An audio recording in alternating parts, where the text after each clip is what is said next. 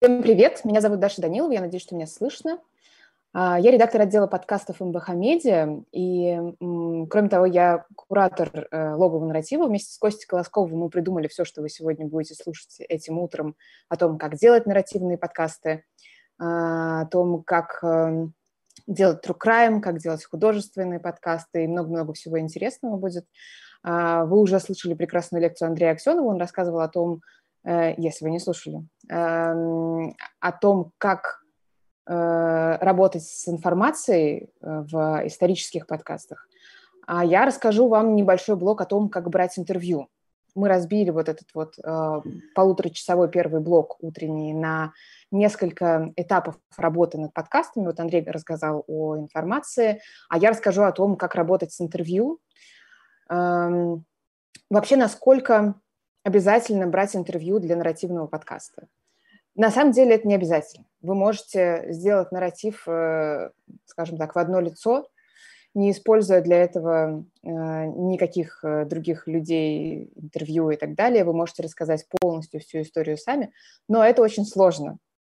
Проблема в том, что в таком случае вам придется рассказывать историю полностью самому. И это особое искусство таким образом удержать Э, внимание людей, которые будут вас слушать, а интервью и какие-то еще вставки, они помогают поддерживать внимание людей. Да? То есть если сравнивать эм, внимание слушателей с таким перышком, которое летает и каждый раз норовит упасть, то эм, интервью, э, отрывки, которые говорит э, сам автор, какие-то архивные вставки и так далее, это такой э, человечек, который бегает и дует на это перышко, чтобы оно летело дальше, да, то есть он подбегает, дует, и перышко летит. Если э, этому перышку не помогать, то оно в итоге упадет, и внимание человека ослабнет, и он э, пойдет э, слушать какой-нибудь другой подкаст, и музыку, смотреть YouTube и так далее. А нам нужно, чтобы он остался вместе с нами. Вот. А, поэтому интервью для нарративных подкастов – это огромная помощь, это очень классная штука, которая помогает вам э, удержать внимание. Но кроме того, она, конечно, помогает рассказывать историю. Э, что, зачем вообще еще нужно интервью, да? Э, оно помогает э, эмоционально рассказать то, о чем повествует ваша история. Ну, да, предположим, э, я сейчас делаю подкаст «Сахаров», это подкаст о том, э, как академик Сахаров э, выбирал между страхом и свободой. Это изначально должно было быть 8, но вообще-то это 10 историй эм, о Сахарове, истории из разных моментов его биографии, о том, как он изобретал водородную бомбу, история о том, как Сахаров эм, начал участвовать в диссидентском, э, в, во всяких активностях диссидентского советского движения, история о том, как Сахаров э, попал в ссылку, как он объявлял голодовку, как он встретил свою любовь, ну и так далее. Эм, и в этом, для этого подкаста я взяла очень много интервью у людей, которые знали Сахарова. Ну, примерно это около, скажем, 20 человек, которые были либо с Сахаровым лично знакомы, либо глубоко погружены в его э, биографию, как, например, Сергей Лукашевский, директор Сахаровского центра, признанного иностранным агентом, мы должны это, к сожалению, здесь указывать. Э, и каждый этот человек, у которого есть какая-то своя связь с Сахаровым, личная или эмоциональная, или человек просто очень много прочитал про Сахарова и круто погружен в его биографию. Эм, каждый человек дает подкасту какую-то свою эмоцию насчет Сахарова. Э, например, у меня есть интервью с э, внучкой Андрея Сахарова, Мариной Сахаровой-Либерман, которая вспоминает те события, о которых я рассказываю в подкасте, э, глазами ребенка. То есть, когда они происходили, ей было там сначала 4 года, потом 7, 8, 11. Вот ей 4, она знакомится с новой женой Андрея Дмитриевича Еленой Боннер. Вот ей, э, не помню, по-моему, 7 или 8, да, ей 7 лет. ему вручают Нобелевскую премию, и Марина рассказывает, как она идет с мамой из школы, и мама говорит ей, ты знаешь, дедушке дали Нобелевскую премию, а Марина говорит, да, это за то, что он хвалит строительство БАМа, а потом ей 11, и по дороге из школы домой она слышит, что ее одноклассницы обсуждают, что Сахарова отправили в ссылку, а она сама еще этого не знает. Ну, то есть, как автор я могла бы в этот момент просто рассказать, что и тогда, такого-то числа, такого-то года Андрея Сахарова, Сахарова отправили в ссылку. А могу взять э, вот этот вот небольшой абзац, э, который рассказывает э, Марина, где она говорит вспоминает свои э, детские ощущения в тот момент, когда она слышит от подружек, что ее дедушка в ссылке. И это очень круто добавляет э, какой-то эмоци- эмоциональной вовлеченности в подкаст. Вот. Вот для чего нужны, э, нужны интервью в подкасте. Ну и кроме того, э, интервью иногда помогает вам немножко э, сократить то, что вы сами будете рассказывать или перефразировать потому что вы можете э, в авторском тексте довольно подробно рассказывать, что и потом он пошел туда, а потом сюда, а потом туда-то. Э, да, то есть как долго описывать э, какой-то процесс. А человек, который э, был свидетелем этого события, он может рассказать о нем немножко с другой стороны. И вот такие живые свидетельства того, что происходило в тот момент, который вы описываете, они всегда, их всегда очень интересно слушать. Э, как искать героев для нарративного подкаста? Ну, во-первых, всегда, конечно, есть Google, да, то есть э, такой базовый уровень. Мы открываем Вики, Википедию, например, Википедию про страничка в Википедии про Андрея Сахарова. И смотрим, окей, он был женат, женат на Елене Боннер – Э, он дружил с такими с такими диссидентами, он работал вот с этими учеными, э, пересекался вот с этими людьми и так далее. Проблема, например, с Сахаровым была в том, что он работал и жил довольно давно, то есть он умер в 89 году, а, например, его научная деятельность началась там, в конце 40-х. И осталось довольно мало людей, которые Э, которых можно о тех временах расспросить. Они, к счастью, есть, но их э, категорически мало. Плюс Сахаров, например, работал на эм, закрытом объекте Арзамас-16, э, сейчас это город Саров. И ученые, которые там работали, они всю жизнь были такими не, слишком публичными личностями. И, э, ну, и опять же, если кто-то из них до сих пор жив, то им там, глубоко за 80, 90 и так далее, ну, даже уже за 90. Эм, вот, это, значит, э, вариант номер раз. Еще можно там, погуглить какие-то статьи про Сахарова, почитать мемуары, но все-таки большинство людей, вот особенно из э, самых первых эпизодов, которые я делала, они уже э, либо не с нами, либо очень-очень пожилые люди. Можно обратиться в профильные организации. Например, музей Сахарова, эм, точнее, Сахаровский центр мне ужасно в этом смысле помог. Эм, во-первых, потому что они знают всех, кто был связан так или иначе с Сахаровым. Э, во-вторых, э, потому что периодически к ним приходят какие-то люди, которые например, э, могут рассказывать какие-то свои воспоминания о Сахарове. И, конечно, у них есть контакты. Поэтому это был, наверное, мой основной источник. Эм, можно было просто, ну, то есть э, первым делом, что я сделала, я пришла в Сахаровский центр, эм, и мне выдали список, там, кажется, из 20 человек, большинство из которых э, вошли в подкаст. Ну, может быть, не большинство, но примерно половина. Ну и, конечно, нужно спрашивать э, среди знакомых. Э, тут сейчас будет пример не про Сахарова, а про другой подкаст. Э, подкаст «Не перебивай», соведущий и автором которого я являюсь. Это подкаст не МБХ-медиа, это наш отдельный инди-проект вместе с моей коллегой Дашей Плагаевой. Мы с Дашей делаем истории в «Не перебивая» о людях, которые пережили какие-то крутые повороты жизни – И это тоже нарративный подкаст. И для каждого выпуска нам нужен новый герой. Как правило, мы не берем э, никаких э, известных людей, но, к счастью, крутых поворотов в жизни хватает и самым обычным людям. И тут мы очень часто ищем людей э, среди своих знакомых, с которым это произошло. Например, мы делали выпуск про... Я делала в последнем сезоне выпуск о своем э, учителе журналистики, у которого я училась в 15 лет, которого через несколько лет после того, как я окончила школу журналистики, обвинили в развращении малолетних за то, что у него на занятии порвалась э, ширинка на джинсах.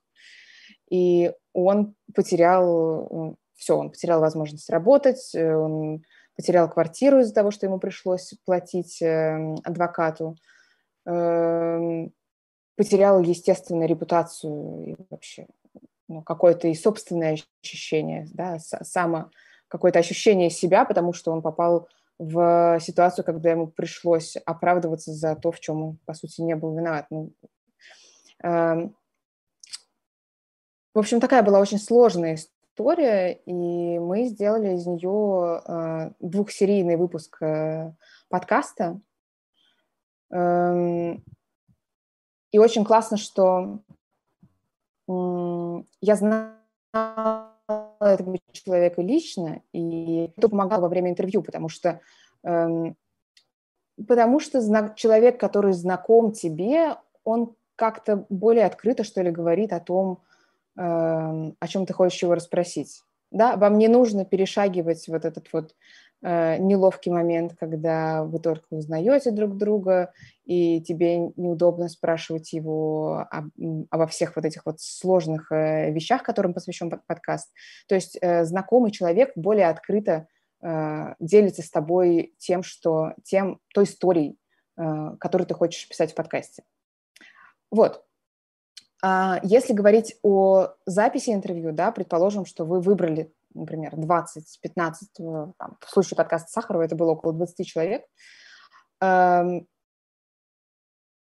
и история еще и в том, что, как правило, их нужно записать скопом и довольно быстро. Ну, то есть э, времени на подготовку подкаста у вас не так много, ну, например, это там 2-3 месяца. И после того, как вы прочитали все про героя, собрали э, все, всю информацию, которая вам нужна для подкаста, вы должны записать очень большой объем интервью. Э, когда я готовила Сахарова, запись интервью шла практически каждый день и иногда по два, по три интервью в день, а, как правило, это довольно большие интервью, э, и поэтому приходилось эм, приходилось готовиться сразу к нескольким вот таким э, разговорам, потому что один герой мог рассказывать о например, научной деятельности Сахарова. Другой герой мог рассказывать о том, как он баллотировался в народные депутаты СССР в конце 80-х. Третий герой рассказывал о ссылке. То есть, э, ну, а мне нужно было задавать вопросы, как ни странно. А, поэтому очень нужно было подготовиться так, чтобы э, уметь э, вести беседу по любому из этапов Э, жизни Сахарова. Э, но еще была проблема состояла в том, чтобы уговорить всех этих людей разговаривать э, и давать интервью. В случае с Сахаровым это было не так сложно, потому что, не знаю, наверное, потому что повезло, наверное, потому что люди, окружавшие Сахарова, они довольно лояльны к этой теме и, может быть, не слишком задерганные журналистами. То есть они не так часто дают интервью, хотя, конечно, дают. А до этого, например, в прошлом году мы делали подкаст «Пачка сигарет», и мы из людей, с которыми я хотела поговорить, э, селебрити, которые дают э, интервью от Цоя там, к каждой памятной дате, да, к каждому там годовщине выхода какого-нибудь альбома, день, дню рождения Цоя, к смерти Цоя, и, в общем, ко всем, по всем удобным случаям их дергают. И они, во-первых, так замучены тем, что их расспрашивают о Цое, а не о чем-нибудь другом, и что им приходится повторять все эти истории раз за разом, из года в год, уже 30 лет. а во-вторых, все эти истории у них уже как бы выучены, то есть они рассказывают их теми же фразами, что и говорили там, 10-15 лет назад и так далее.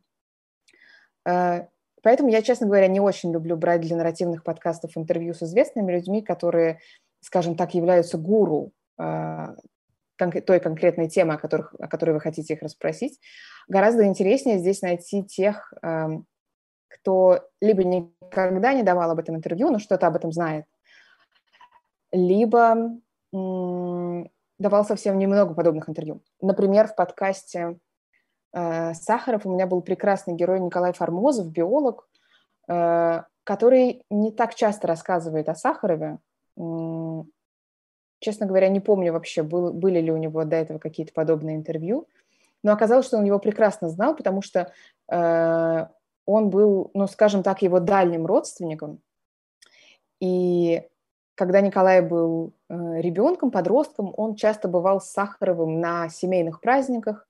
Потом он учился с его, э, с сыном Елены Боннер э, в одной школе. Эм, сейчас, например, когда я записывала в апреле подкаст, ну, интервью с Николаем, Николай голодал, он голодал в поддержку Алексея Навального, но он также рассказал мне о том, как он помнит голодовки Сахарова. То есть, да, можно перекинуть такой мостик. Э, и он рассказывал кучу каких-то очень смешных, забавных случаев, э, которые невозможно было бы... Э, ну, то есть, наверное, если бы он давал подобное интервью раз в три месяца, то это не было бы так эмоционально, как у него получилось. А так как он стал, так как для него это интервью было там либо редкостью, либо одним из первых, то он вложил в него, ну, душу, скажем так, да, то есть это, его было очень интересно слушать, и отрывки из его рассказов попали практически в каждый выпуск э, Сахарова, потому что звучат они очень классно. Эм, что еще важно, когда вы записываете подкаст. Еще э, именно интервью для нарративного подкаста. Важно, чтобы герой хотел рассказать вам интервью. И чтобы у него была для этого возможность. Например, в «Не перебивай» у нас была такая э, печальная история, когда мы записывали интервью с э, девушкой, э, когда ей было, эта девушка-беженка, когда ей было 16 лет, она э, поняла по некоторым признакам, что семья хочет выдать ее замуж против ее воли за незнакомого человека. И она решила бежать, совершила побег, ей все удалось, и теперь она живет отдельно, работает, э, учится, ну, в общем, теперь это самостоятельный человек, э, который, в общем, пережил вот такой крутой поворот жизни. В общем, история потрясающая, очень классная. И когда мы начали записывать, оказалось, что девушка находится в квартире э, студии, то есть как бы там, ну, то есть, да, это сплошное помещение, там некуда уйти. И вместе с ней, она находится на карантине, и вместе с ней в квартире сидит, э, ну, видимо, ее молодой человек. Ну, в общем, с ней в квартире был какой-то человек, который сидел э, напротив нее и слушал все, что она рассказывает мне во время интервью. И это ужасно ее, во-первых, сбивало, она периодически как-то с ним переглядывалась, улыбалась ему, смеялась, э, он что-то комментировал. И видно было, что ей очень неловко рассказывать при нем эту историю.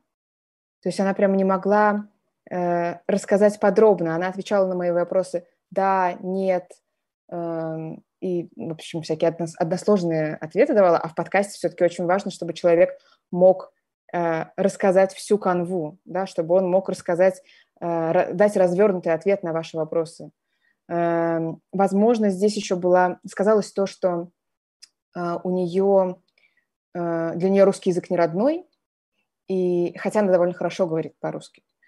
Но мы промучились, наверное, часа два, и из этого интервью ничего не получилось, мы не сделали из него выпуск, потому что это были односложные ответы, а брать у кого-то другого интервью ну, например, да, у девушки, которая помогла ей бежать, э, нам показалось неправильным, потому что кажется, что э, человек, который совершил побег и так изменил свою жизнь, должен рассказать эту историю сам.